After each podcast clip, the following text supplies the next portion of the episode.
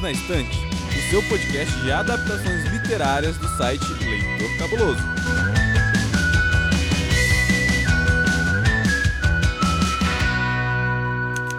Olá, eu sou Domenica Mendes. E eu sou a Amanda. E nós estamos aqui, tal qual prometemos duas semanas atrás, para falar do que, Amandinha? Sexo, drogas e rock and roll. Não, calma. Droga, não era isso? Amiga, então é esse é o fim do episódio, gente. Tchau.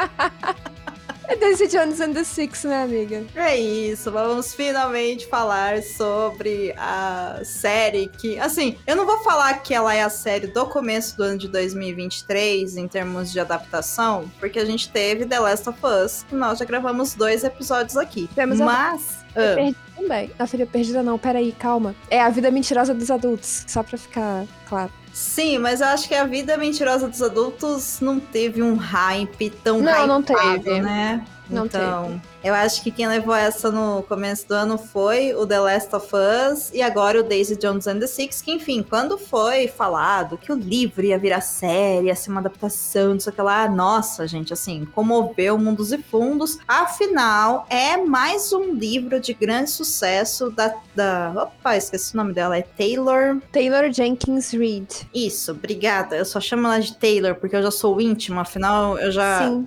TT.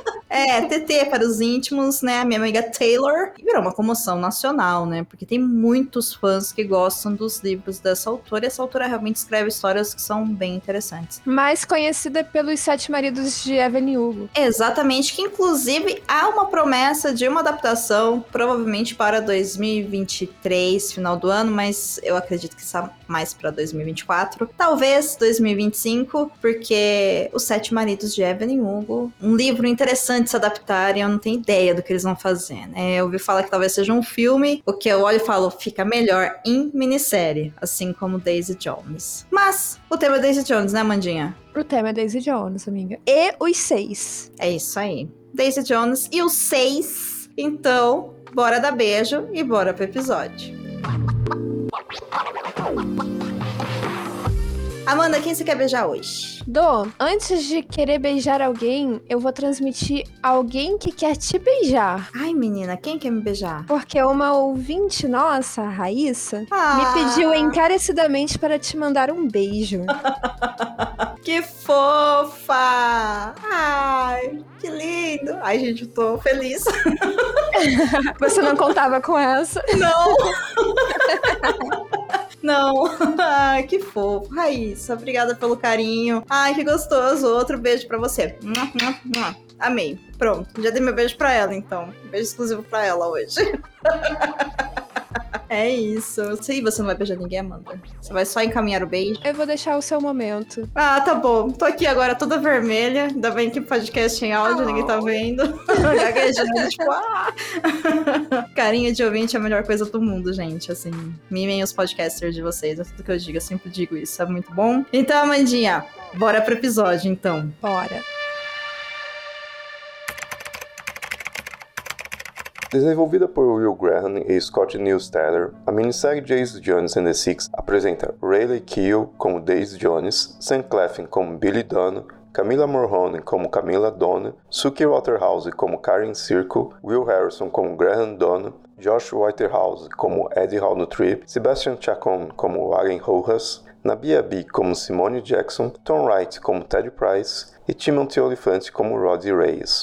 Amiga, um pássaro verde não chamado Evelyn Hugo me contou que você não gostou da série. Ih, já vou começar assim, ó, nas polêmicas. porque- Polêmica, né? É, polêmica. polêmica, polêmica. É, amiga, não gostei. Não gostei. Hum, Tô muito hum. hashtag chateada.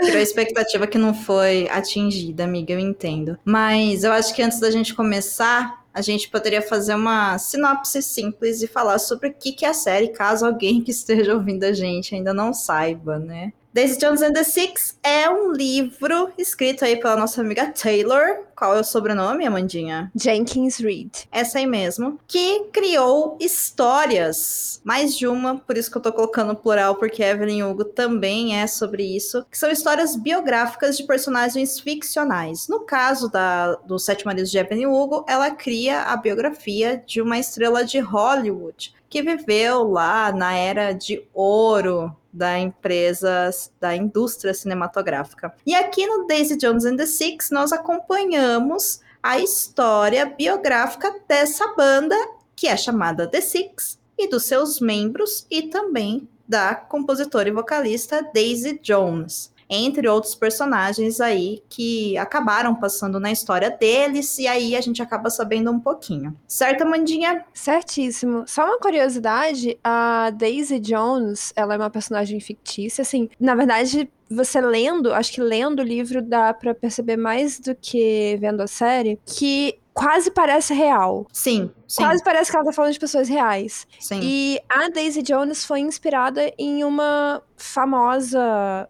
cantora aí da, da cena rock and roll dos anos 70, que foi a Stevie Nicks, que ainda tá viva, por sinal. Olha aí, olha aí, olha aí. Inclusive as músicas também, o pessoal fala bastante, né, que tem muito a ver com a Fleetwood Mac. Fleetwood Mac, exatamente. Que é a banda da Stevie Nicks. Sim, sim. Eu vou confessar para vocês que assim, eu não ouvi as músicas de Fleetwood Mac. Fleetwood Mac. Fleetwood, ah, tá. que troça aí. Eu vou confessar para vocês que eu não ouvi as músicas da banda homenageada, né? Vamos chamar assim, mas muitas pessoas que conhecem é, as músicas dos anos 70, elas falaram, nossa, realmente lembra muito o estilo, né? Principalmente do álbum Aurora, que está disponível em qualquer plataforma para vocês ouvirem, seja o YouTube, seja Spotify, que são as músicas com os atores, né, e cantores da série gravando as músicas ficcionais que tem no livro, com algumas adaptações ali de letra e tal. Então, é interessante, né? Para quem curte música, eu acho que essa série tem muito a ver. Inclusive, eu acho que esse é o ponto, porque assim, existe um filme antigo que eu não sei se você chegou a assistir, Amandinha, que é o Quase Famosos. Não. Não, é uma pegada parecida com Daisy Jones and the Six, assim, forçando um pouco a barra, no sentido de a gente acompanhar a vida real de uma banda que saiu do nada e chegou no auge né? Uhum. E quando eu comecei a ler o livro, eu falei, pô, vai ser uma pegada quase famosos, né? É diferente, mas o que tem ali de compatibilidade é você pensar que você só vai curtir Daisy Jones and the Six se você curtir música, se você curtir histórias que envolvam música, histórias de personagens, né? Que seriam artistas musicais, esse submundo aí da, da música, né? Dos anos 70, com muito, como você disse, sexo, drogas e rock and roll. Então tem esse recorte também de tempo e enfim, de personagens da história que a gente já já ouviu falar muito, né? Com histórias reais de artistas dessa década. E já que você estava falando desses pontos, né, de curiosidade de quem que a Daisy Jones é baseada e tudo mais, existem outras curiosidades que eu quero falar que antes da gente cair realmente na análise da série, que são fatos que eu achei assim, muito legais. Por exemplo, a Nabia B, que é a atriz que interpreta a Simone, que é a melhor amiga da Daisy, Uhum. Ela é brasileira, você sabia disso? Nossa, eu não sabia disso. Ela é brasileira, amiga. Ela é uma baiana nata. Ela é filha de um músico jamaicano chamado Jimmy Cliff, que é famosíssimo, assim, tem muitas músicas boas. E ela passou uma boa parte da infância dela, se não toda, viajando internet com o pai para todos os lugares do mundo. Então, ela tem, enfim, muita bagagem, né, de mundo, de música, de tudo. É ela mesmo que canta as músicas da Simone. Ela fala português perfeito, igual a gente. Se vocês procurarem vídeos da Nabia B, inclusive falando sobre Jace Jones, é muito legal de ver, assim, é muito fantástico. E durante a adolescência dela, acabou voltando para Bahia, ficou um tempo aqui e depois, quando ela completou 18 anos, ela voltou para os Estados Unidos, né? Ela se mudou para os Estados Unidos para poder estudar teatro. E lá ela fez peças da Broadway. Ela também participou, antes de Jace Jones, do filme Pantera Negra, Agora, não foi, né, um personagem nenhum dos principais, mas ela tá no Pantera Negra, então fica aí a dica para quem quiser encontrar a Nabi Abi no legal. Pantera Negra. É, nossa, eu achei muito assim, sabe, tipo, orgulho do meu país. E a Daisy também, que é interpretada pela Riley Keough, acho que é assim que se fala sobre o nome dela, enfim, não sei, se estiver errado, Não me perdoe. faço a menor ideia, amiga. Também não sei, amiga, sou péssima com pronúncias de nome. Ela é neta do Elvis Presley. Ah. É, sabe? Então, olha só, olha só, olha só. Aí, que coisa. é, aí eu falei, bom, sobraram duas mulheres que são importantes ali na série, que é a Camila Morro, que fez a Camila. É, a Camila que fez a Camila. que inclusive é a minha personagem favorita de, Daisy Jones, já vou aqui avisar desde já, tá? Pra mim, a Camila leva a série nas costas, assim, tranquilamente, é a personagem mais cativante. E ela é modelo, ela é atriz, ela nasceu na Califórnia e os pais dela são argentinos. Olha só. São hermanos. Quando eu descobri isso, eu entendi, né, o porquê que eu fiquei, assim, bem atraída por ela. Porque eu tenho, eu tenho uma queda por atrizes latinas, sabe? No geral, assim. Eu não posso Oh, é, eu não posso ver uma Entendi. latina. É, eu já comecei a Entendi. pensar minhas escolhas de vida, assim, é tudo bem complicado. E a Suki Waterhouse, que é a Karen Karen, que na série só chama Karen, ela é atriz, modelo e ela também é cantora. Inclusive, ela se apresentou no Lollapalooza. E se você procurar no YouTube ou no Spotify, você acha aí os álbuns que ela lançou, com músicas bem legais. Sabe? Ela tem uma carreira musical mesmo. E ela é casada com o Robert. Pattinson. É! Eu não sabia que ela era a mulher do Pattinson. Ela é, ela é a companheira dele. Tem bom gosto. Não é, menina? Não é, menina? É isso. Ah, eu achei muito legal essas curiosidades. E os caras, gente, enfim. A única coisa que, que me chamou a atenção foi o Sam Cliff, que ele é do Como Eu Era Antes de Você, né? Que a gente também tem episódio aqui no Perdidos. Amiga, não só, ele também fez Jogos Vorazes. Verdade, ele também fez Jogos Vorazes. Você tem razão. Olha eu ele aqui, é ó. o. Eu esqueci, você que é fã e me ajuda, eu esqueci o nome do carinha lá que ele faz. É Finnick? Uhum, é, o Fini Coder, é isso mesmo. É isto. É, mas pra te falar a verdade, pra mim ele vai ser sempre o cara do Como Eu Era Antes de Você. Ah, eu também lembro mais assim, até porque no Jogos Vorazes ele tava bem mais novo e Uhum. eu nem reconheceria, assim, se eu não soubesse. E eu acho também que, assim, embora o Phoenix seja um, um cara importante, meu, no Como Eu Era Antes de Você, ele segura o filme todo, né? Com a Emilia. É, ele é o protagonista, né? É, É é, difícil. então. Difícil a comparação. É, assim como também ele fez o Simplesmente Acontece, mas. Ele fez Piratas do Caribe. Menina, ele fez Enola Holmes. É isso, sabe? Eu nem lembro quem ele é no Enola Holmes. Mas no Piratas do Caribe ele é o padre que se apaixona pela sereia.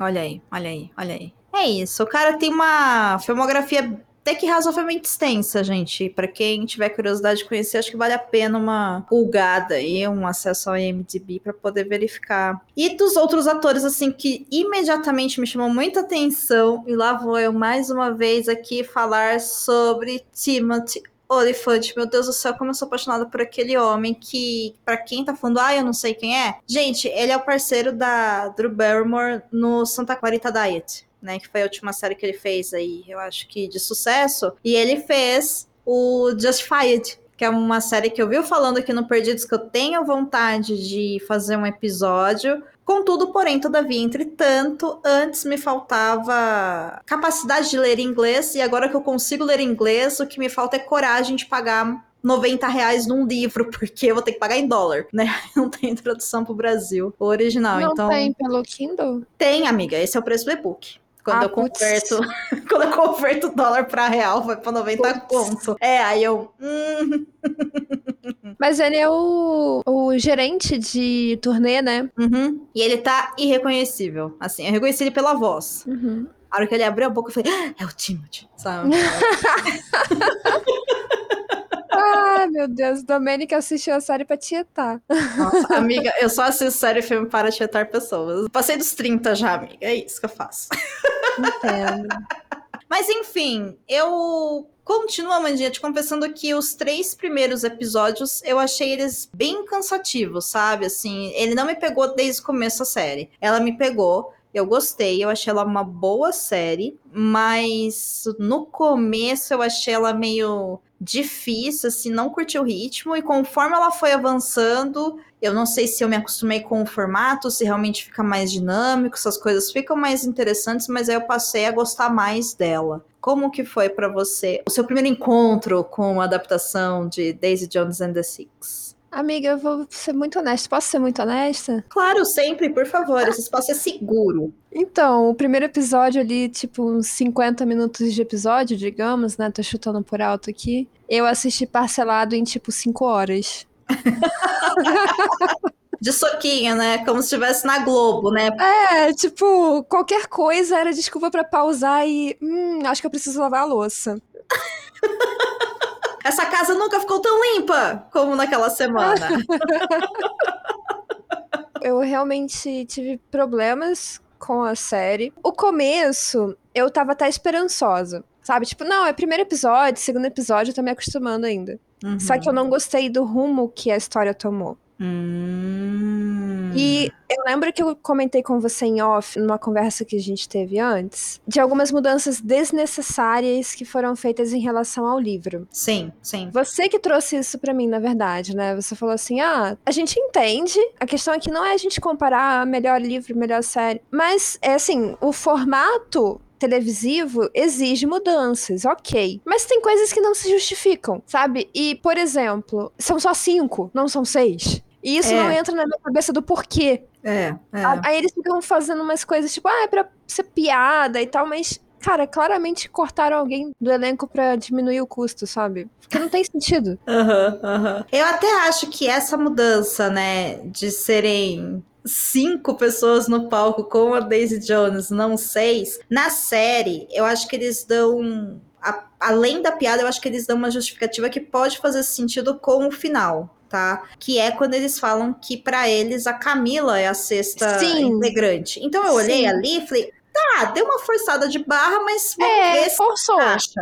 Né? É, forçou a barra, mas assim, quando eu terminei de ver a série, eu falei, ok, para mim tá ok, de fato, porque a Camila, desde o início, ela é extremamente essencial para essa história começar e continuar e andar. Se a gente tirar a Camila, acabou. Só que ela é muito mais essencial na série do que no livro. Pois é, pois é. Né? Tem eu, esse detalhe. É. Sim, pra série eu acho que encaixou muito bem, né? Mas isso é apenas uma pequena mudança que eu citei, amiga. E assim, Sim. é sinceramente a que menos me incomodou. É, porque essa até então parece que faz sentido, né, amiga, assim, pra série, né? Exato. Né? Só que as mudanças que realmente me incomodaram já vão ser um, um spoiler maior e eu não sei se é momento para isso. É o momento para isso. Eu vou jogar a bomba logo aqui em cima Vamos da mesa. Lá. Bora. Uma coisa que me pegou muito no livro, que eu gostei, foi que apesar de ser muito esse glamour dos anos 70 de, novamente, né, sexo, drogas e rock and roll e tipo muita droga.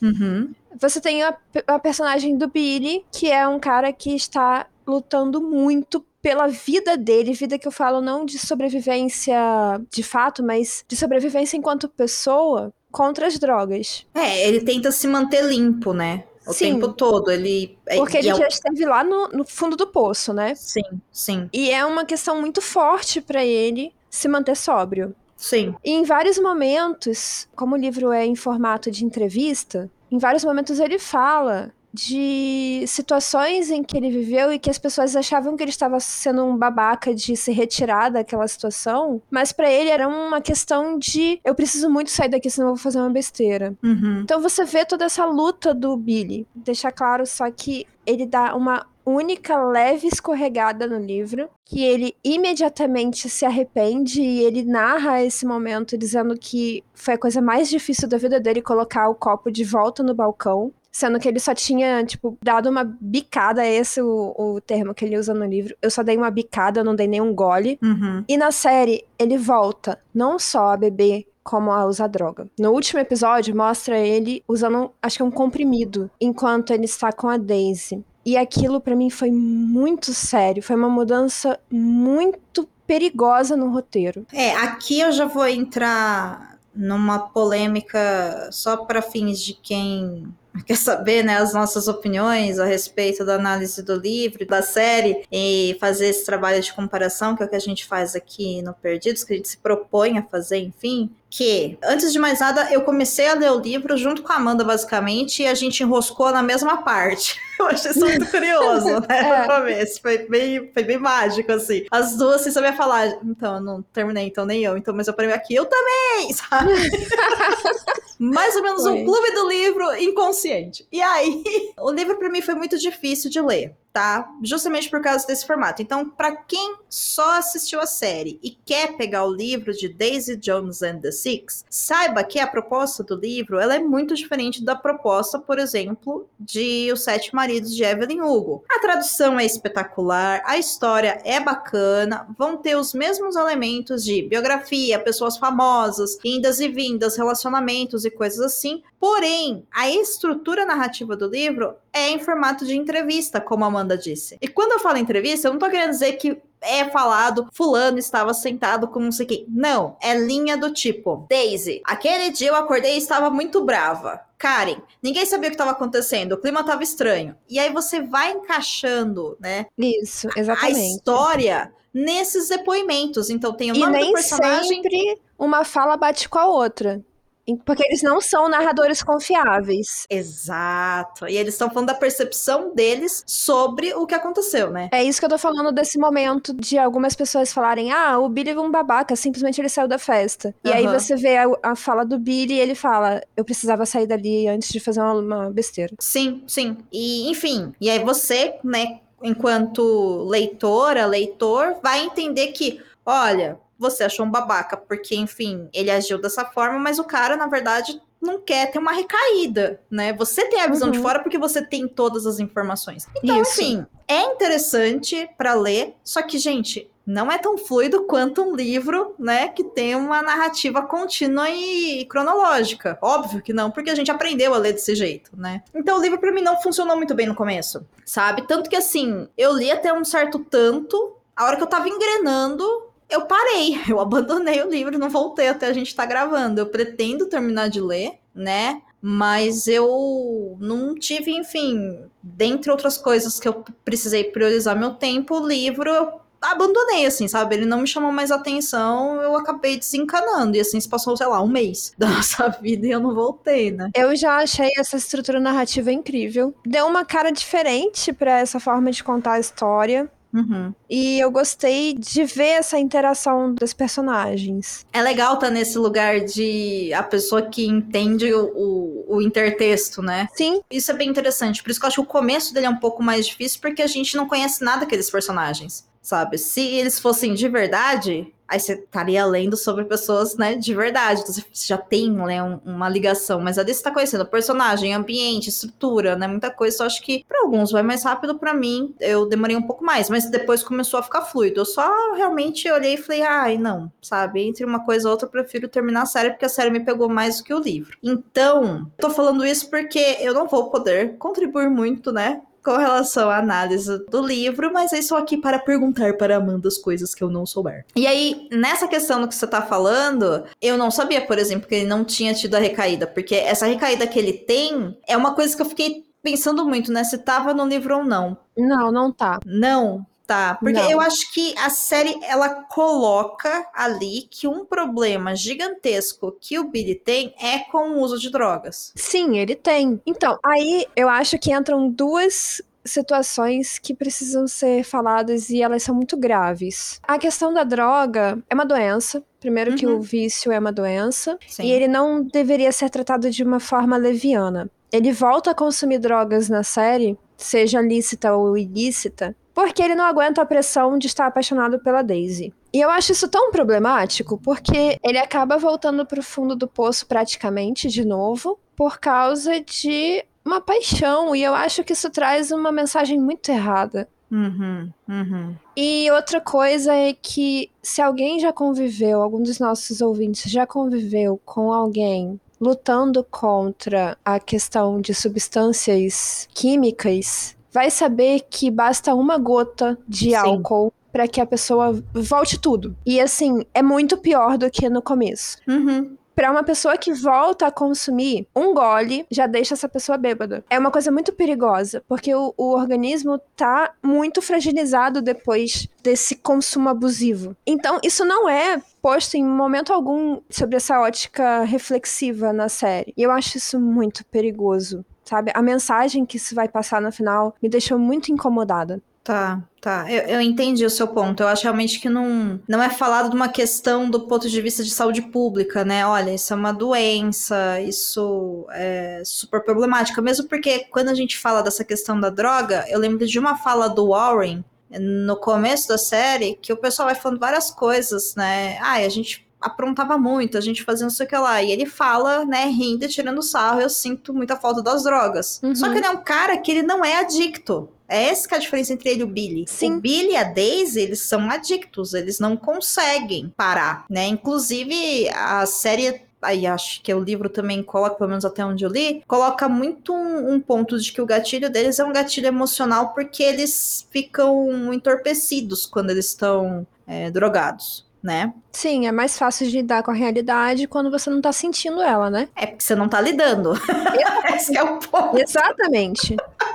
Você não tá lidando. Né? Então, eu acho que a série coloca isso, mas eu não tinha pensado nesse ponto de vista da saúde pública, que eu acho que realmente é uma coisa muito importante. Inclusive, eu vou deixar aqui um convite para quem interessa por esse tipo de, de tema e de adaptação. Existe um episódio aqui do Perdido sobre o Christiane F., que ficou muito legal, né? Tanto sobre o livro quanto o, sobre o filme. Eu fiz uma dobradinha com o Xi do 80 watts. E aí a gente tá aqui no feed, ah, se não me engano, sobre a adaptação. E o livro foi gravado lá no podcast dele, mas tem o link aí na postagem. Então voltem às casinhas, procurem esse episódio, porque esse episódio tá muito rico. E eu acho que o que me incomodou dessa questão, desse final aí da recaída dele, não é nem ele ter recaído. Porque eu acho que isso, pra tela ali, o que eles estão querendo mostrar que, olha, ele não deu conta, né? Ele se quebrou de novo, ele se corrompeu de novo. Mas é que isso colocou as duas mulheres da série, a Daisy e a Camila, que são as duas referências, né, de mulher que ele, enfim, tá apaixonado, porque em nenhum momento, por exemplo, eu questionei que ele ama a Camila, né? Uhum. E ele se droga quando ele percebe que ele tá apaixonado pela Daisy, ele não tá mais conseguindo lidar com isso e que a Camila foi, ele acha que a Camila foi embora. Uhum. Então ele fala: "Eu perdi a minha família". E é isso. Então ele quando ele se perde, ele vai, né, em busca da Daisy. E isso coloca essas duas mulheres ali na, nesse relacionamento como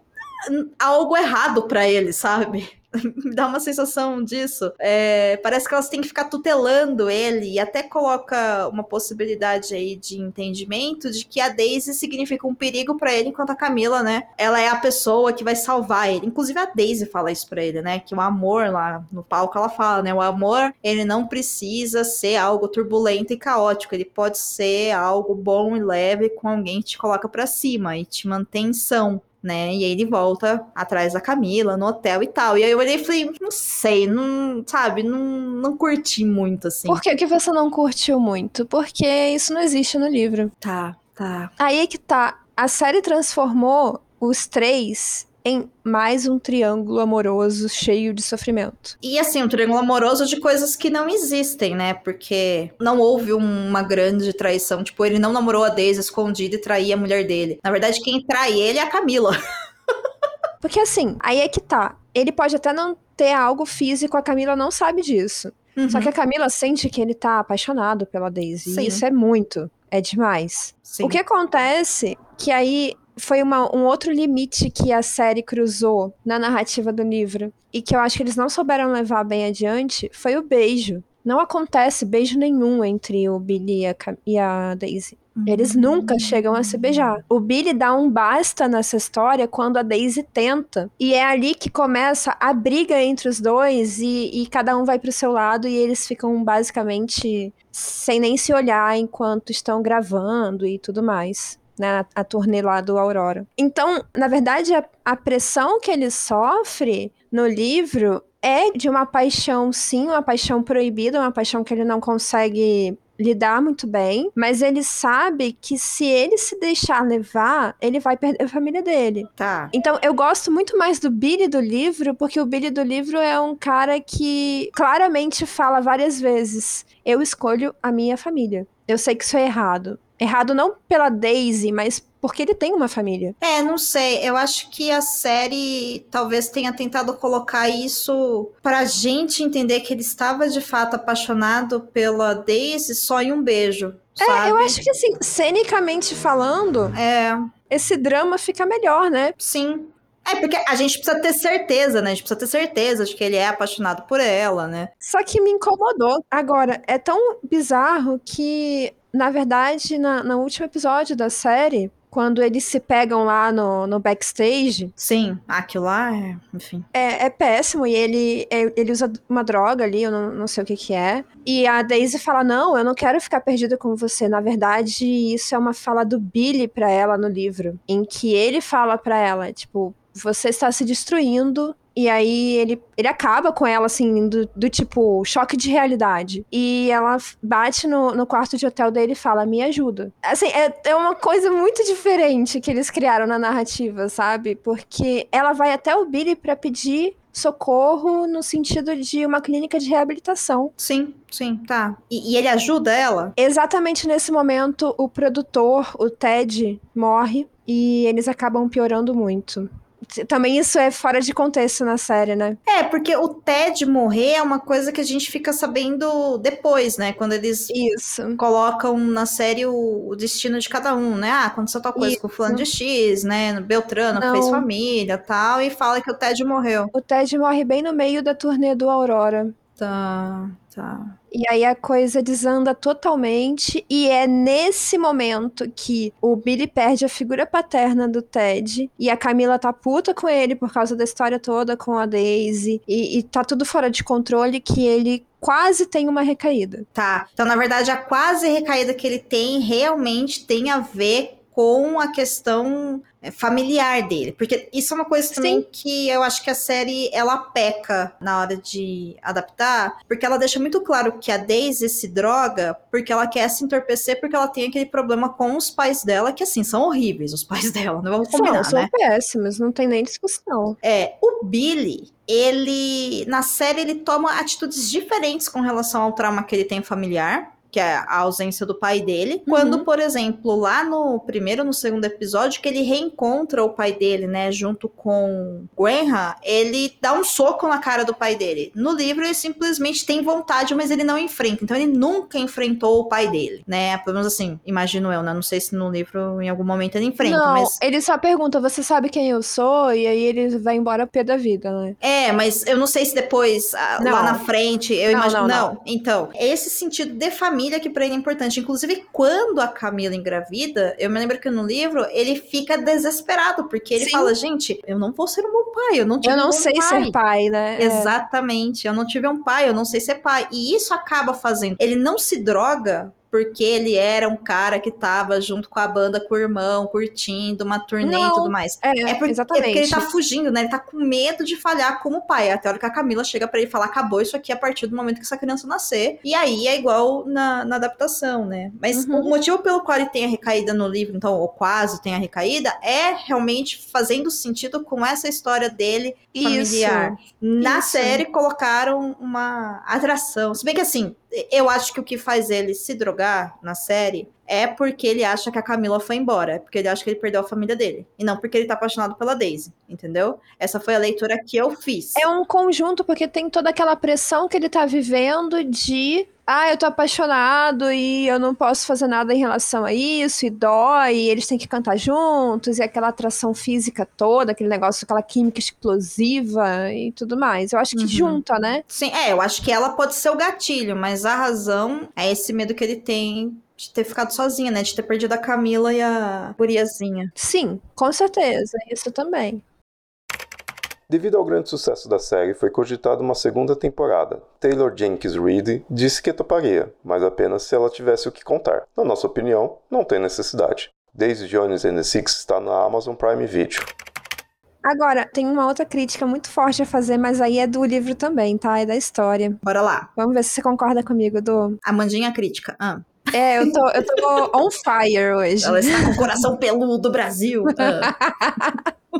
Cara, eu tô um pouco cansada, um pouco não, tô bastante cansada desse clichê da mulher intensa, explosiva e que acaba com tudo e todos ao redor dela e não sabe lidar com os próprios problemas e enche a cara de drogas e tudo mais. Eu entendo o que você diz, eu acho cansativo. Geralmente associado com um fator sexual absurdo, né? Tipo, nossa, é sexy demais porque ela é intensa. É, ela é um sex symbol, né? Por causa dessa grande, enfim, intensidade de E na verdade, né? ela só é uma mulher traumatizada. Sim, sim. É, eu tô cansada disso. Eu concordo com você. Eu só não me irritou muito, assim, a Daisy em si, porque eu acho que tá sendo contada a história de uma pessoa em decadência, enfim, né? Uma pessoa Uhum. doente que, por acaso, tinha um puta de um dom, entendeu? Cantava maravilhosamente bem. E ela encontrou ali, ela teve sorte no caminho de encontrar pessoas que colocaram ela no auge. Inclusive, eu acho que isso fica muito claro quando a gente vê a trajetória da Simone. Uhum. Porque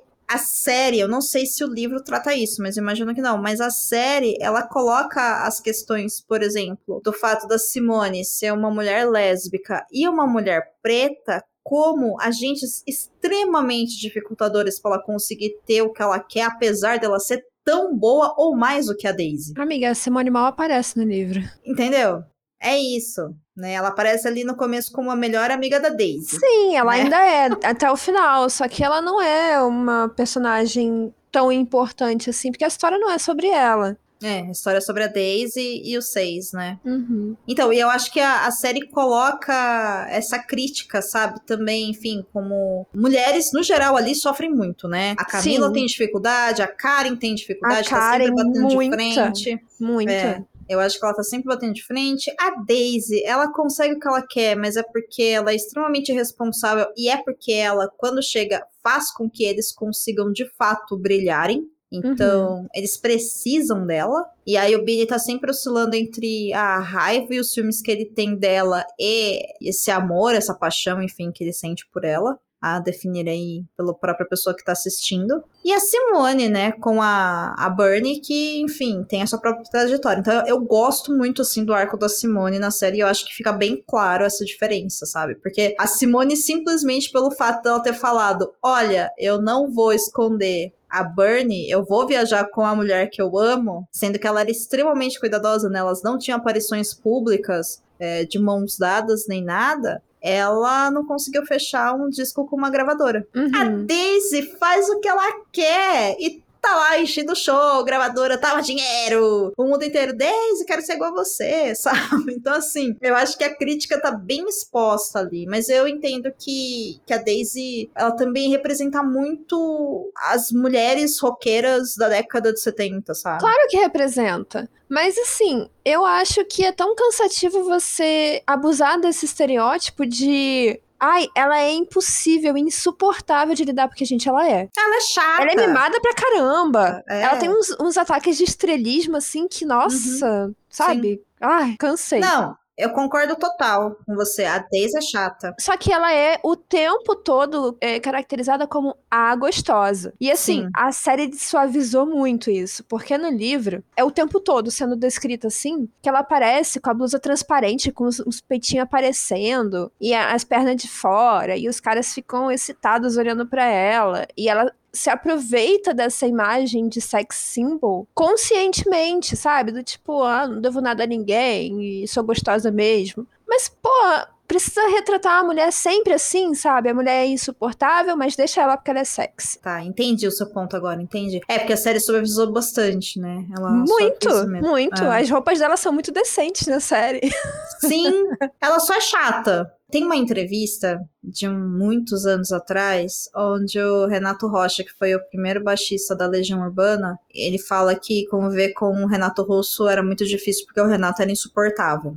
Sabe? Ele se achava um Uhum. gênio, compreendido, É. o cara que mais sofreu. E de fato, quando você vê né, as falas e as entrevistas do Renato Russo, e assim, eu sou completamente apaixonada por Legião Urbana, assim, eu acho que é uma das bandas da minha vida. Eu amo a genialidade do Renato Russo, mas quando eu ouço ele falando e pensa um pouquinho sobre a vida dele, o cara devia ser chato pra caramba. Igual o Cazuza devia ser insuportável, sabe? E é isso, mas sabe, igual tem, sei lá, pessoas chatas que não são artistas. E eu acho que a Daisy, ela é chata. Assim como, e agora sim as pessoas vão me odiar mais do que você, eu vou falar que já antes da gente falar sobre os sete maridos de Evan e Hugo, quando for adaptado, que a Evan e Hugo é um porra, ela não é uma boa pessoa, ela é ruim.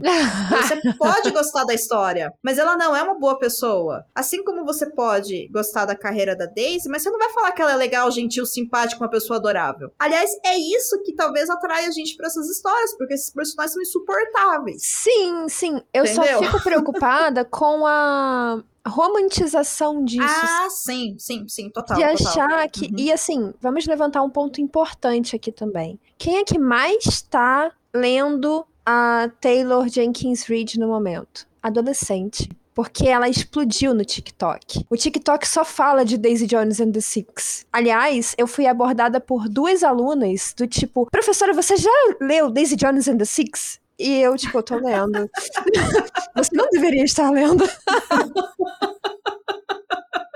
Então, me preocupa porque elas acham que, nossa, essa mulher é foda. Uhum. Não, calma, não é bem assim, sabe? É. Ela é muito problemática, ela tem uma vida muito triste, ela é traumatizada. Sim. Ela não é foda porque ela usa uma blusa transparente e, e dane-se. Tipo, É. legal ela ter atitude, mas ela sente necessidade de usar o corpo dela como uma autoafirmação. Acho que precisamos falar sobre isso também, sabe? Não é Uhum. tão simples assim. E me preocupa esse tipo de estereótipo. É, é. Eu entendo o que você fala. Eu entendo por que, que a personagem faz isso dentro da história, considerando, enfim, né, anos 70, gente. Com certeza. Faça amor, não faça guerra. Entre você matar pessoas ou fumar um, vamos fumar um. Aliás, isso em qualquer momento, tá? Assim, pode ser 2023 também, entre uma coisa e outra, fumar um, então, se for o caso. Mas, assim, eu acho que talvez falte realmente um. Não sei se é um cuidado, mas por que colocar só isso, né? Mas, de novo, é porque esses personagens são detestáveis, né? A gente é Uhum. ensinado que mulheres fortes e que fazem grandes rupturas são assim. O problema é que os outros personagens falam que ela é assim. Então, não é que ela achava que ela era desse jeito. Por exemplo, você pega aqui no Brasil os mutantes, você pega a Rita Lee, ela era super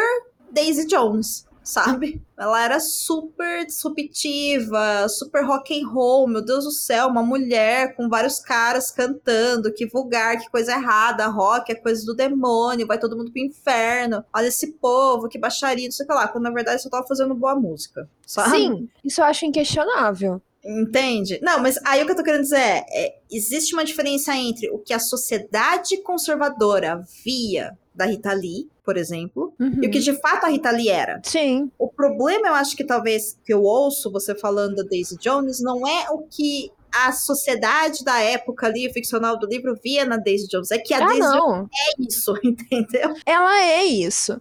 E, e eu acho isso, novamente, legal. A personagem não é pra ser perfeita, mas eu acho que o, a narrativa precisa ter um pouco mais de cuidado de mostrar que isso, essa, até mostra, mas eu acho que deveria ser um pouco mais claro das consequências disso. Sabe, de ser essa mulher intensa, como. Eu, eu não gosto muito dessa palavra, sabe? Intenso, porque sempre tem alguma coisa. Parece algo muito bom, mas geralmente é uma combinação muito explosiva e errada. E isso traz consequências, porque as pessoas se afastam, porque ninguém consegue conviver o tempo todo com alguém que vive de festa, que vive nessa vibe autodestrutiva de usar o que vem de droga pela frente. Assim, em momentos do livro, ela pergunta: o que é isso? Ah, não sei. Ah, tá bom, vou tentar. E, e ela é desenfreada. E isso não é Sim. legal.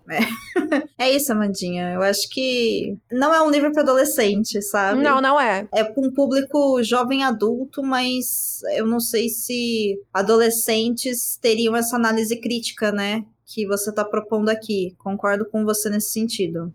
Concordo muito. Essa romantização, tudo do que foi essa época.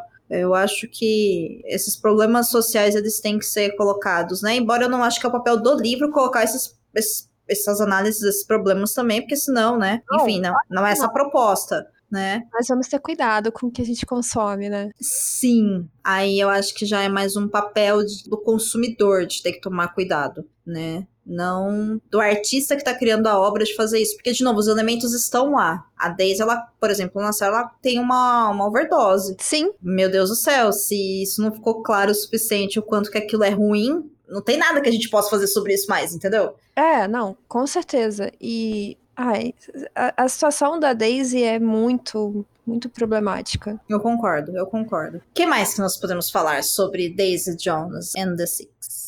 Eu, eu gosto muito, já que estamos falando de mulheres, Uhum. eu gosto, você falou da Camila, mas eu gosto muito da Karen. Na verdade, eu acho que a Karen foi a minha personagem favorita. Eu gosto dessa coisa mais pé no chão que a Karen é, sabe? Do tipo, Sim. hum, não sei, vou me arriscar nisso aqui? Vai dar certo? Sabe, ela pesa os prós e contras, ela tem uma análise mais afastada da banda. Eu gosto muito do papel dela de mediadora, muitas vezes, sabe? Do tipo, ô, para de ser babaca, Billy.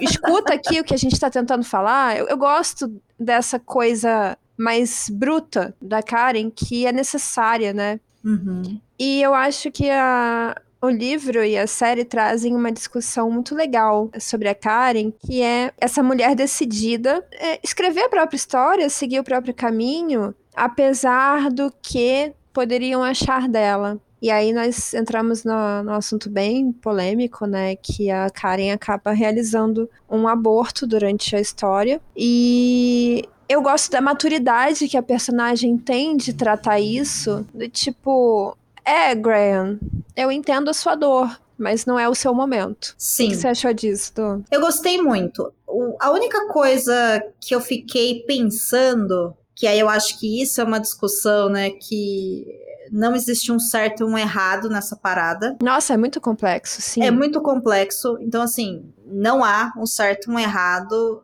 no que eu vou falar a seguir. Com relação a fazer o aborto, eu acho que está ok, é o corpo dela, é a vida dela, e se ela não queria gerar aquela criança ser mãe, ela fez muito que bem, fechou. Mas o ponto que eu fiquei pensando é, se ela é uma pessoa decidida, por que, que ela compartilhou com o parceiro? Sabe? Ao mesmo tempo que eu me perguntei isso, eu virei e falei assim: mas por que não se ele também tem responsabilidade nisso? Exato. E ali eu olhei e falei, cara, realmente é uma coisa muito complicada. É muito cada um, complexo. sim, que cada um ali, rea- re- é, enfim, na vida real, né, reagiria e reage de uma maneira. E eu acho que nesse questionar, né? Olha, ela faria, não faria? Ela tá certa em falar para ele, ela não tá. Ele tá certo de ficar triste, ele não tá. Ele tá certo de largar dela ou ele não tá. Ela tá certa de ela, na verdade, largar dele, né? Pelo menos na série, ou não está. Eu acho que são todas questões que são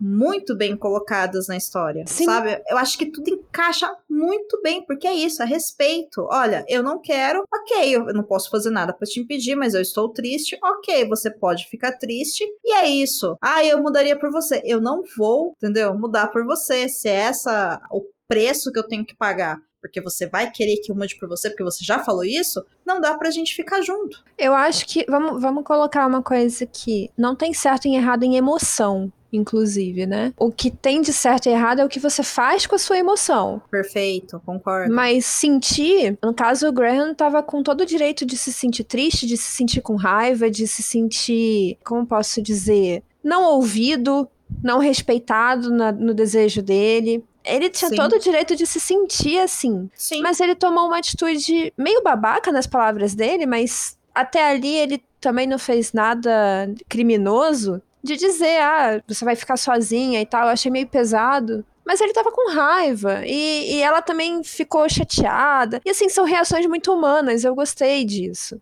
Mas foi cada um pro seu lado e vida que segue. E tá tudo bem. É, porque se ela não tivesse engravidado e não tivesse feito o aborto, eles continuariam juntos. E talvez não fossem felizes porque ela não queria o que ele queria, que era uma família. Sim, eu acho que isso fica muito claro na série quando, por exemplo, você já sacou que ela tinha feito um aborto, né? Porque a, a- a Uhum. jornalista pergunta é, o que aconteceu e ele fala: Bom, quem tem que falar sobre isso é a Karen.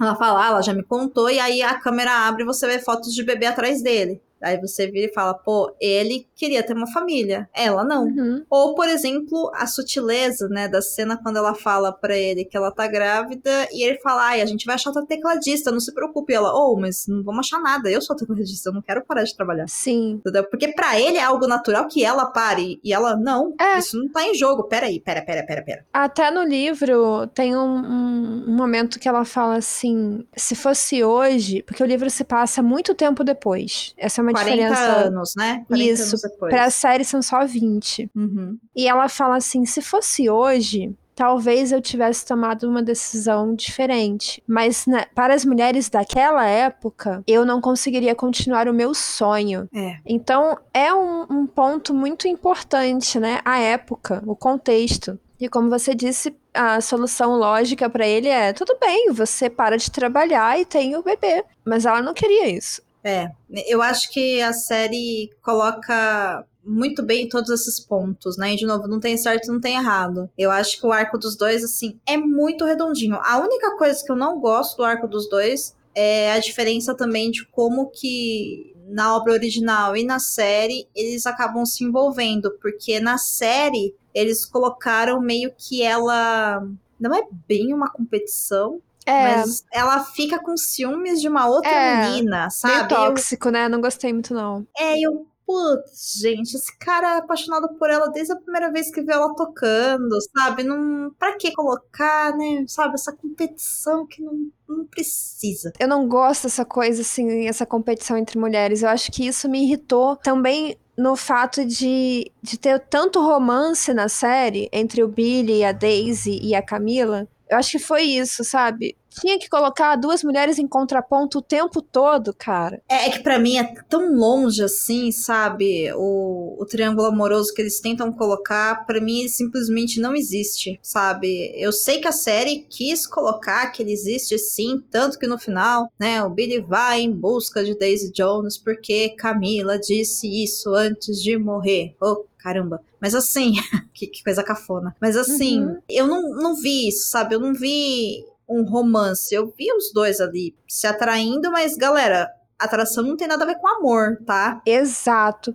Tanto é que quando a Camila confronta. Isso é uma, eu achei um problema muito sério. Quando a, a Camila confronta o Billy. nas últimas cenas da série, lá no quarto, no, no hotel, no corredor. E ela fala assim: Diz então que você não ama a Daisy. E ele fica mudo. Gente, ele não ama a Daisy. Amor é uma coisa muito séria. Aquilo ali é. E assim, com o perdão da palavra, não é uma. Não é colocar de forma pejorativa nem vulgar, não. Mas aquilo ali é fogo. É O fogo que, ele tem rabo. pela, o que ele tem pela Daisy é fogo, é paixão, é uma coisa assim de, de contato, de. Ah, sei lá, eles se atraem. Sim, Eles têm química. Mas isso não Sim. significa amor. é isso. É possível que se os dois não tivessem, né, enfim, se ele não fosse casado, que talvez os dois acabassem dando certo. Talvez. Eu não acho que existe amor. O que existe é uma grande paixão entre a Daisy e o Billy e um cuidado, sabe? Mas ali também todos eles estão se cuidando o tempo todo, como por exemplo na cena onde ela vai expulsar o marido dela é, do hotel e da vida dela, que ela vai pra cima dele, ele vai pra cima dela de volta e os três rapazes vão pra cima dele, entendeu? Uhum. Em nenhum momento você achou que os três, ao defender a Daisy Jones, é porque amavam ela. Não, às vezes você só faz o que é certo, entende? Sim, concordo. Né? Eu só acho Então- perigoso é, passar desse limite, assim, sabe? Atravessar essa fronteira de chamar o que a Daisy e o Billy têm de amor. Então, é, de novo, eu acho que a série quer colocar isso pra gente. Na Quer, minha leitura, não é amor, tá? Pra mim, não Também é amor. acho. Mas aí eu acho também que vem de um espaço de você pensar, putz, o que, que é amor, o que, que não é, o que, que você entende como amor, né? O que, que você entende como atração? Pô, nós duas aqui somos duas mulheres casadas, certo? Uhum, Sim. Gente, você nunca mais vai olhar para nenhuma pessoa e nunca mais vai sentir atração por nenhuma outra pessoa, isso é literalmente impossível, sabe? É. Pessoas são atraentes, não tem nada a ver. Assim como, enfim, os nossos parceiros, é claro que eles podem se atrair por outras pessoas durante a vida. A questão é. O amor é você escolher ficar quando você não tem obrigação de estar aqui e quando você tem permissão para ir para onde você quiser. O amor é o que faz a gente ficar, sabe? É isso que eu acho que as pessoas é, confundem com paixão, porque assim, a paixão é uma necessidade de você estar com o outro o tempo todo. Sabe? É uma necessidade física, assim. É isso que a Daisy e o Billy têm. Eles precisam, né, dessa agressividade, desse caos, dessa mega intensidade no sentido realmente de enfrentamento. E assim, gente, é muito gostoso se apaixonar. É... Normalmente você sai machucado pra caramba, mas enquanto tá acontecendo é legal. Se você passou por isso, show. Se você não passou, tá tudo bem também. Mas não é algo ruim. É esse que é meu ponto. Não é obrigatório, mas não é ruim. É isso, sabe? Então, para mim, é, era muito claro que o Billy amava a Camila. E a Camila amava o Billy. E a Daisy e o Billy, eles tinham uma baita de uma atração. Muito porque eles se encontram nessa veracidade artística, sabe? Nessa coisa animalesca que a arte deles faz eles terem sabe? Eu fico feliz que você tenha conseguido visualizar isso no, na série, amiga, porque pelo livro eu acho que fica mais evidente. Porque o livro não precisa falar sobre as mulheres, sabe? Não é como se a Camila fosse melhor que a Daisy no livro. E eu acho que a série joga um pouco essa luz de. Ah, a Daisy é caos e a, a Camila é a Aurora. Sabe? Ela é a mulher boa para você. Eu não gosto desse, dessa narrativa. E eu acho que o livro é mais o sentido de é ela que eu amo, ela é o amor da minha vida. Ponto. É. Eu concordo. Mas que bom que você visualizou isso, pelo menos. Eu vi isso, amiga, mas eu acho que a maior parte das pessoas que vão assistir, muito embaladas por contos de Disney e coisas dramáticas, vão achar que que não, que ele amava as duas e que as duas amavam ele, porque amor é conflito. E aí, como diria o Renato Russo, como diria a Daisy Jones, né? Tá sofrendo porque tá amando, se tá sofrendo, então não é amor, sabe?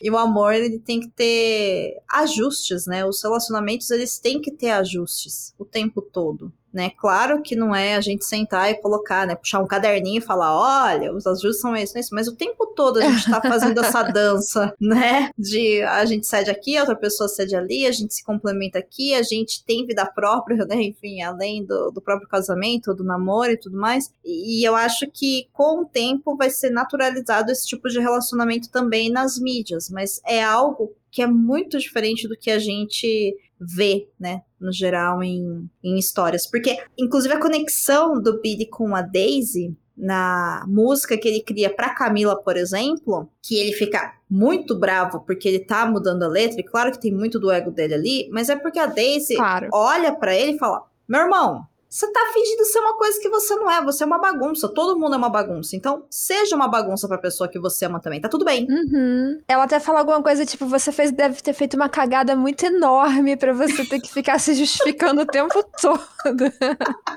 é, entende? Porque ele está. Olha a loucura. A Daisy Jones, ao colocar o Billy numa coisa de para de tentar consertar tudo o tempo todo e ser alguém que você não é, ela acaba fazendo, sabe, falando isso que eu tô falando, que a Camila vê as merda que ele fez. Uhum. É, e ela continua, apesar disso. E a Daisy tá falando, amigo, tu não precisa ficar fingindo que você é uma coisa que você não é. Sabe? A pessoa que tá com você, ela sabe o que você fez. É, é isso que é o ponto, sabe? Mas, de novo, né? Vai depender da carga, de vida e análise de mundo que a pessoa que está consumindo vai ver. Porque na série eles tentam sim criar um triângulo amoroso. E aí toda vez que eles tentam fazer isso, o meu olho vira, porque normalmente é. são histórias, sabe? No final das contas ficam as duas tutelando ele o tempo todo. Assim como, por exemplo, eu não sei como é que termina o livro, eu quero que você me conte. Mas assim, aquela história de a Camila ter morrido, para mim, ok. Né? A filha deles tá contando a história.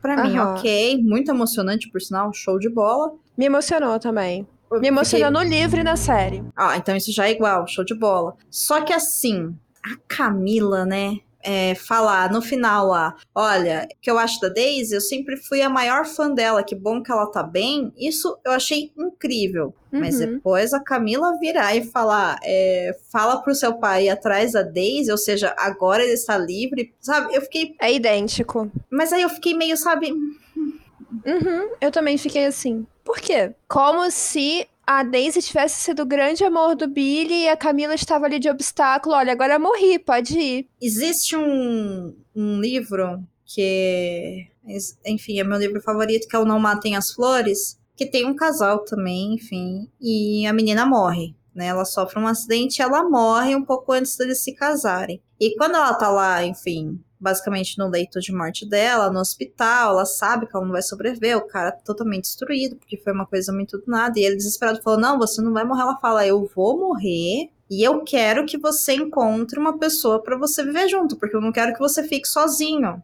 Eu não uhum. quero que você fique para sempre infeliz. E aí ela complementa, né, do tipo, eu só não quero que você chame ela, por exemplo, do nosso apelido, sabe? E aí eu entendo o que a Taylor quis colocar nesse sentido de, olha, a gente não tá competindo e Billy, eu quero que você seja feliz. E já que você se dá tão bem com a Daisy, pode ir atrás da Daisy, vai verificar se o que você sentia realmente era amor, era paixão, enfim, vocês são pessoas agora, né, muito mais velhas e diferentes, quem sabe dê certo. Eu entendo isso, mas na série o que dá a impressão é que ela tá libertando ele, sabe? Tipo, vá amar Daisy. Jones agora. E aí eu fiquei, então, é o que eu falei. Meu problema foi a narrativa de como isso foi contado. Uhum. Sabe? Porque isso passa uma mensagem um pouco. Ah, me incomoda. É, não, não. É isso que eu te falei. Parece que estão as duas tutelando o homem. Isso. E competindo. Sabe? E uma é certa e outra é errada. E não é bem assim. É, esse final eu não gostei. Tanto que assim, o Rodrigo ele assistiu trechos comigo. Às vezes, quando ele acordava, eu tava assistindo e assistiu pedacinhos. Esse final ele viu. Ele tava tomando café, ele viu. Aí ele não sabia ninguém que era muito quem. Mas ele falou assim: a mulher acabou de morrer e falou pro cara que era pra ele atrás da outra que supostamente ele ama. eu falei, é. Aí ele, nossa, mas toda obra precisa um macho, né, com três mulheres cuidando dele, né? É, então. Eu, eu, é, porque além de tudo, a filha dele precisou falar o recado, sabe? Ah, mano, sabe? Tipo, não, não, não. não. Concordo, do não, eu acho que desvirtuou ali na série, não ficou muito legal isso não, sabe? Mesmo tendo uma visão diferente que era paixão, não, não curti. De repente, se ela até falasse alguma coisa do tipo, faça as pazes com a Daisy, né? Tipo, fique em paz, porque eles terminaram ali super brigados, um odiando o outro, ela simplesmente meteu o pé. Uhum. No livro, na verdade, a Camila obriga a Daisy a sair da banda. Isso não existe no, na série. Aquela discussão que tem entre o Billy e a, a Camila no hotel, no corredor, não acontece. Na verdade, a Daisy está muito louca, tentando abrir a porta dela e ela não consegue abrir a porta porque ela tá muito louca. E a Camila passa com a bebezinha e ela fala: Você precisa de ajuda? E ela entra no quarto com a Daisy e ela conversa com a Daisy, do tipo: Eu sei que o Billy te ama. E eu sei que você ama. Tipo, ama não, né? Mas eu sei que vocês são apaixonados um pelo outro. Só que tem uma coisa: eu não vou abrir mão. Você não vai destruir a minha família, você não vai destruir o que nós construímos. Você também precisa de alguma coisa melhor que isso. E ela conversa com a Daisy num tipo. Um, sei lá, uma conversa bem honesta ali de. Olha só o que você tá fazendo com a sua vida. Você tá atrás de migalha. Você merece mais que isso. Aí a Daisy fala: Não, eu não, eu não nasci para ter uma família e tal. E ela fala: Quem disse? Vai, quer, quer ter filho? Vai ter um filho. Mas assim você não vai conseguir nada. Aí ela fala: Eu acho melhor para você nesse momento é sair da banda. Eu acho que seu tempo com a banda já acabou. Você precisa de algo melhor para sua vida. E aí a Daisy simplesmente arruma as malas e vai embora. Mete o pé. No dia seguinte não tem mais Daisy. Eu achei essa conversa sincera assim entre duas mulheres do tipo botando as cartas na mesa. Eu achei isso muito legal. E não foi só pelo Billy, mas foi pela Daisy, sabe? Do tipo, você não está se vendo. Eu gostei muito dessa conversa e eu, achei, eu senti falta disso na série. É, eu não sei, gente. Quanto mais eu penso, é, pior fica. Pior fica o que eu falei ou a série? Não, a história, esse triângulo amoroso deles, né? Uhum. Porque na série. É porque também na série elas. A Camila, ela fica o tempo todo, né? Competindo. Sabe? É, é. Eu acho que não, eu não sei o que, que estaria mais suave, se seria no livro ou eu na acho, série. Eu acho essa conversa muito madura, sabe? Do tipo, Daisy, você quer um homem que não tá te priorizando. Acorda. Uhum. Não, você quer uma aí... família? Vai procurar a sua. Ai, gente, não sei. Não, não, sei o que eu sinto. Não sei o que eu sinto, não sei o que Pois sinto. é, eu também fiquei Eu também fiquei assim. Hum, não sei. Mas eu, eu gostei mais da narrativa do livro do que da série. Da mensagem que fica no livro do que da série. Ah, é, porque a narrativa não tinha como pôr na série, né? Seria só. não, a narrativa que eu falo é a história mesmo, não Ah, a tá. estrutura, Tá, tá, entendi. sabe? Entendi sim. É isso. Ei, você quer encontrar um mundo secreto de adaptações literárias? Sim, mas onde? Perdidos na Estante. A Amandinha prefere o livro, eu gostei da série, Mas você tem que terminar o livro. mas eu tenho que terminar o livro, exatamente, pra poder saber realmente se eu gostei ou não, né? Enquanto uma, uma adaptação. Mas eu achei uma série divertida de assistir, sem sombras de dúvidas. E antes da gente acabar esse episódio, eu preciso citar o quanto que o Warren é um personagem maravilhoso, porque ele simplesmente não entra em treta nenhuma, sabe? Ele segue a vida dele, ele curte o presente, Eu pensei Né? exatamente isso. Ele Cara, só tá ali pra curtir, cara. Ele tá. Olha, até o doguinho concordou. Ele está curtindo a vida como ela é, sabe? E eu acho isso tão maravilhoso. Não à toa, ele é o único que de fato conseguiu ter tudo que todo mundo queria ter, né? Sim, sim. E ele vira pro Ed e fala: Cara, o que, que você tá falando? Nós somos as pessoas mais sortudas do mundo e você tá, tipo, querendo arrumar confusão. É, meu, você toca na maior banda do mundo, cara. Para de ser trouxa e procurar uma coisa que não sabe que você não precisa ter. Né? E o Ed, não, porque eu quero ter. E ele, ai, tá bom, então, então você fica aí reclamando, eu vou lá conversar com a minha namorada, que por acaso é uma atriz de cinema. Uma estrela de cinema. Desculpa aí, tá, amigão? E ele não fala isso de uma maneira, sabe? Tipo, ai, sabe, eu sou melhor que você. Só é tipo, ai, gente. Não. O mesmo Warren que vai assistir lá o filme tosco lá dos anos 70, que eu nem sei se é de verdade ou não, duas vezes no mesmo dia, né? Que o Graham fala, gente, por que, que eles estão indo de novo, sabe? Por quê? Porque ele tá curtindo o momento. Assim como quando ele tá dando entrevista, você sente ele, ele completamente relaxado e se divertindo. Ele tocando, ele tá se divertindo. Ele com a mulher dele, ele tá se divertindo. O Warren, ele é um cachorro, meu amor. Ele só vê presente, sabe? ele é muito maravilhoso, assim. Eu, eu achei ele Bom. incrível, assim. Muito bom, eu gostei dele também.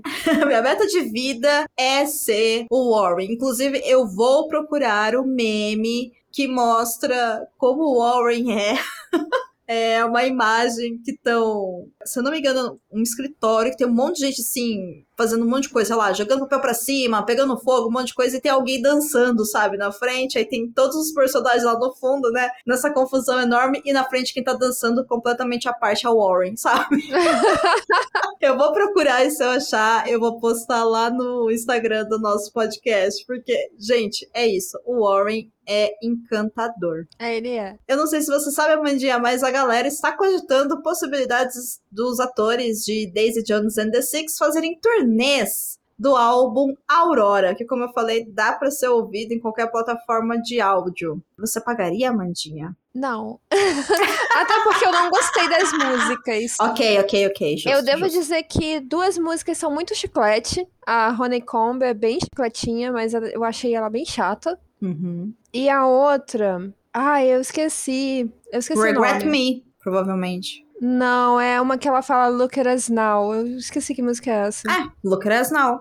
É, É a? Honeycomb. Não, Ah, é a Honeycomb Droga. mesmo. Então é uma só. É, é a mesma, é a mesma música. Aliás, uma curiosidade: nenhuma música foi transportada pra série na íntegra do que tá no livro. Todas sofreram grandes alterações nas letras, Uhum. com a benção da Taylor, Da TT. Porque ela mesma falou: Eu não sou compositora. E se tem alguém pra fazer um trabalho melhor que o meu, por favor. Por favor, faça. Eu escrevo histórias. É, exato. Mas escrevo então, músicas. nenhuma dessas letras que eles cantam é literalmente as letras que estão no livro. Isso é uma curiosidade. Mas mesmo assim, são boas, assim, eu curti. Eu go- não gosto de todas as músicas do álbum, não, tá? O álbum tem 10 músicas, não gosto de todas, mas gosto da maior parte. Inclusive, eu fiquei ouvindo antes da gente gravar. E assim, me pegou, me pegou. Mas acho que é realmente, gente, aí é gosto musical, né? Então, há quem goste, há quem não É. gosta. não, É. não né, enfim, teorizar É porque, apesar de ser tipo rock and roll, na verdade, eles são bem um soft rock, uma coisa bem melodiosa. baladinha, né? é baladinha, né? É. É, Eu, eu compararia o que algo um pouco mais leve até que Bon Jovi. Sim, sim, sim, concordo, concordo. Faz muito sentido. E, e assim, né, gente, eu. Ai, bom Jovem. Ai, bom velho Jovem. Muito bom, Bon Jovi. Nossa, o menino jovem é bom. Oh, E o John Bon Jovi, então? Bom, John Bon Jovi é bom, Amanda. o bom John Bon Jovi. nossa, Bon Jovi. Inclusive, aqui vamos enaltecer a possibilidade de você ser um astro do rock em turnês mundial e super famoso, sem precisar cair no mundo de drogas, né? O John Bon Jovi é um exemplo disso. Ele nunca usou droga, ele é o cara mais limpo da indústria musical. E é um Nunca cara eu não sei, mas que ele é um cara extremamente romântico e totalmente apaixonado pela mulher desde a Sim. época do, do início da banda. Isso é um fato. Também não vou pôr minha mão no fogo e falar, ah, ele nunca usou nada, porque né, a gente não faz isso por absolutamente nenhum ser humano na face da Terra. Mas Uhum. ele não usa drogas. Ele é um dos poucos astros da, da música que, que não usa droga. Que é limpo E ele é um mesmo. cara super família, super gente Super. boa. Super carinhoso, super gentil. As entrevistas dele são super legais. É claro que se você procurar umas entrevistas antigas da década de 90, você vai ver ele assediando uma outra pessoa, mas né? Quem, quem não fez isso, né, naquela época? É, É, os anos 90 foram loucos. Os 70, os 80. é, assim, ele já foi jovem e machista, né? Afinal, um homem fruto de seu tempo. Mas o Brasil também a gente dançava na boquinha da garrafa, e é isso, sabe, Ai, gente? Deus. É, nem tudo a gente vai problematizar, mas ele é um cara. Ele é um cara que eu particularmente admiro. Você não encontra, por exemplo, fofocas, né? A respeito dele, de briga, de, de grandes confusões, de traição, de nada disso. O que, um, ou realmente não rola porque ele é um cara legal, ou ele paga muito bem os jornalistas para não publicarem nada sobre ele. né? Então, Verdade. né, não sei o que, que rola, mas é, eu só sei que o, o, o, o Bon Jovi é bom, né, Amanda? Oh, Muito bem, então, Amandinha. Foi um prazer visitar os anos 70 com você, minha amiga. digo mesmo, do. Eu adoro gravar esses episódios somente eu e você. Inclusive, não foi a Raíssa? Foi ela mesma. Que disse que gosta desses episódios com a gente, né? Foi ela mesma. Então, Raíssa, esse episódio é pra você, tá bom? Espero que você tenha gostado. E a gente volta semana que vem. Com, com, com, com, com, com, com, com, com, com. Com você, né, amiga? Ah, comigo, muito bem. Boa sorte. É isso! No, no episódio eu vou falar sobre o filme Uma Garota de Muita Sorte, que está disponível na Netflix. É um thriller psicológico, é pesado. Cuidado com gatilho, gente, tá? De estupro, depressão, violência, porque ele tem esses gatilhos, mas é um filme muito bom. Pra quem não tiver problemas com isso, fica aí o convite pra assistir pra gente poder falar sobre isso semana que vem. Ou Nunca se sabe, né? Talvez o calendário mude. Vamos ver. Mas esse é um dos próximos episódios. Amandinha, rede social antes da gente ir embora. Ah, sim, é o Instagram, arroba manda underline barreiro. Show de bola! Eu sou Domênica Underline Mendes no Twitter e no Instagram. E também estou lá no Estúdio 31 falando sobre produção de podcast. Que vocês encontram no site opodcastadelas.com.br e em arroba o podcast delas. Então, para saber as novidades do mundo do podcast, da podosfera, das coisas que eu me envolvo, meus trabalhos e afins e tudo mais, me segue aí que a gente vai trocando uma ideia. Amiga, boa semana. Igualmente. Um beijo. Um beijo. Contribua para novos episódios do Perdidos na Estante em catarse.me barra leitor underline cabuloso ou no PicPay. Se você é das redes sociais, nos encontre em twitter.com barra perdidosestante e instagram.com barra perdidosnaestantepod. Você acaba de ouvir o podcast Perdidos na Estante. Apresentação: Domênica Mendes e Amanda Barreiro. Produção: Domênica Mendes. Assistente: Leonardo Tremesquim. Edição: Ace Barros. Esse episódio é um oferecimento de Airechu, Aline Bergamo, Alan Felipe Fenelon, Amaury Silva, Caio Amaro, Camila Vieira, Carol Vidal, Carolina Soares Mendes, Clécius Alexandre Duran, Daiane Silva Souza, Guilherme de Biase, Igor Bajo, Janaína Fontes Vieira, Lucas Domingos, Lubento, Luiz Henrique Soares, Marina Jardim, Marina Kondratovic, Moacir de Souza Filho, Nilda, Ricardo Brunoro e Rodrigo Leite.